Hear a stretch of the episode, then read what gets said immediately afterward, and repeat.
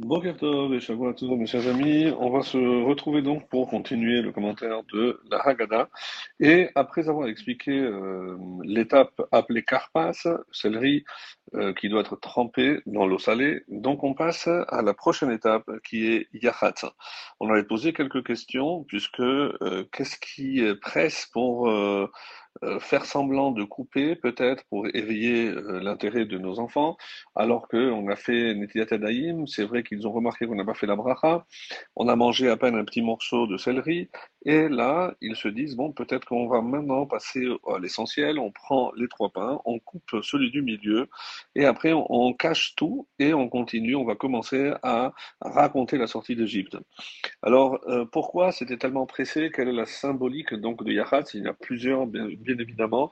Et on avait expliqué que par rapport à une question qui s'appelle En ma'avidim al hamitzvot, je ne peux pas faire passer des mitzvot. Si euh, justement il y a une matzah qui se présente à moi, je ne peux pas la mettre de côté pour en prendre une autre. Et le bar, un des commentaires donc justement de du Shulchan Aruch, euh, rapporte euh, justement l'avis de du Smag, Sefer Mitzvot Gadol et le Rokéar qui disent que à cause de cela, il faudrait peut-être prendre la première matzah, mais dans le tour et dans le Shulchan Aruch, donc euh, on n'a pas euh, suivi cet avis et on va essayer d'expliquer pour quelles raisons euh, on a passé sur la, la, matzah du, du haut pour aller prendre celle du milieu.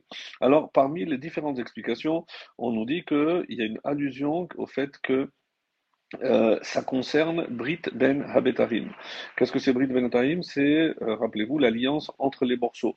Quand Hachem a promis à Abraham que son peuple euh, ne disparaîtra jamais, donc euh, on, a eu la promesse de l'éternité du peuple juif et qui Beitrak Ikarel et Chazara et que ce serait par son fils à savoir que euh, la, la réalisation justement de, ce, de, de cette prophétie qui que ta descendance sera euh, esclave euh, et étrangère dans un pays qui ne leur appartient pas,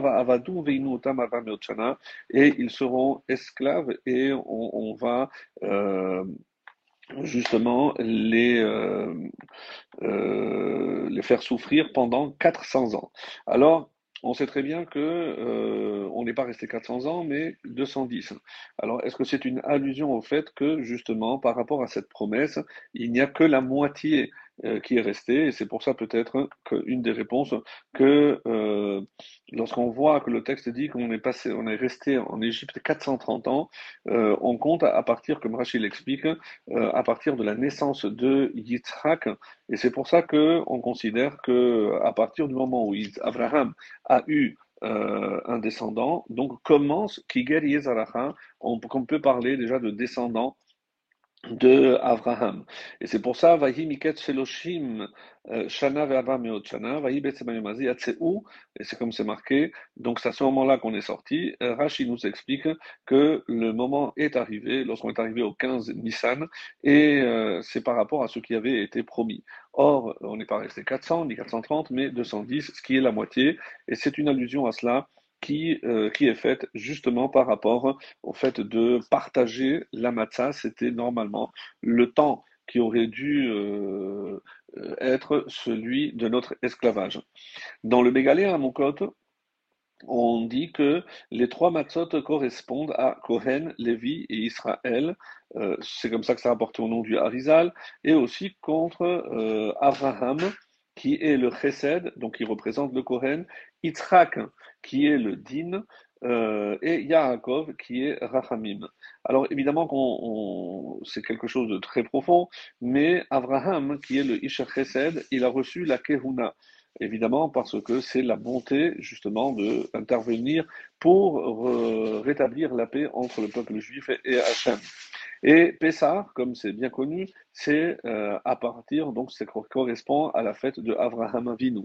Alors que normalement, on aurait dû euh, couper la matzah de Abraham, mais qu'est-ce que euh, on veut signaler par là? C'est que comme Yitzhak, qui est le din, donc on casse la matzah du milieu, c'est-à-dire pour casser le jugement dur, donc les dinim, comme ça c'est rapporté, et c'est pour ça que c'est par rapport à Yitzhak. Par ailleurs, on dit que quand Dieu s'est présenté à Moshe, va Era, El Abraham, El Yitzhak, El Yaakov, j'ai apparu, et le Balatourim dit, le mot Vaera, la gematria, c'est Yitzhak, 208. Et c'est comme ça que c'est rapporté que Vaera, c'est la gematria de Yitzhak, pour nous montrer que c'est par le mérite de Yitzhak que nous avons eu la vie sauve. Alors, pour quelle raison?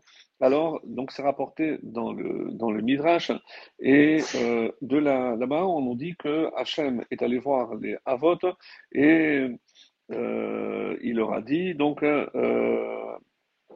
sachez que Baruch Avot Benehem Khat'u. Donc Akadosh Baruch va dire aux Avot, aux patriarches, Benehem Khat'u, vos enfants ont fauté. Et c'est le seul qui va dire, Yomar Yitzhak Avinu,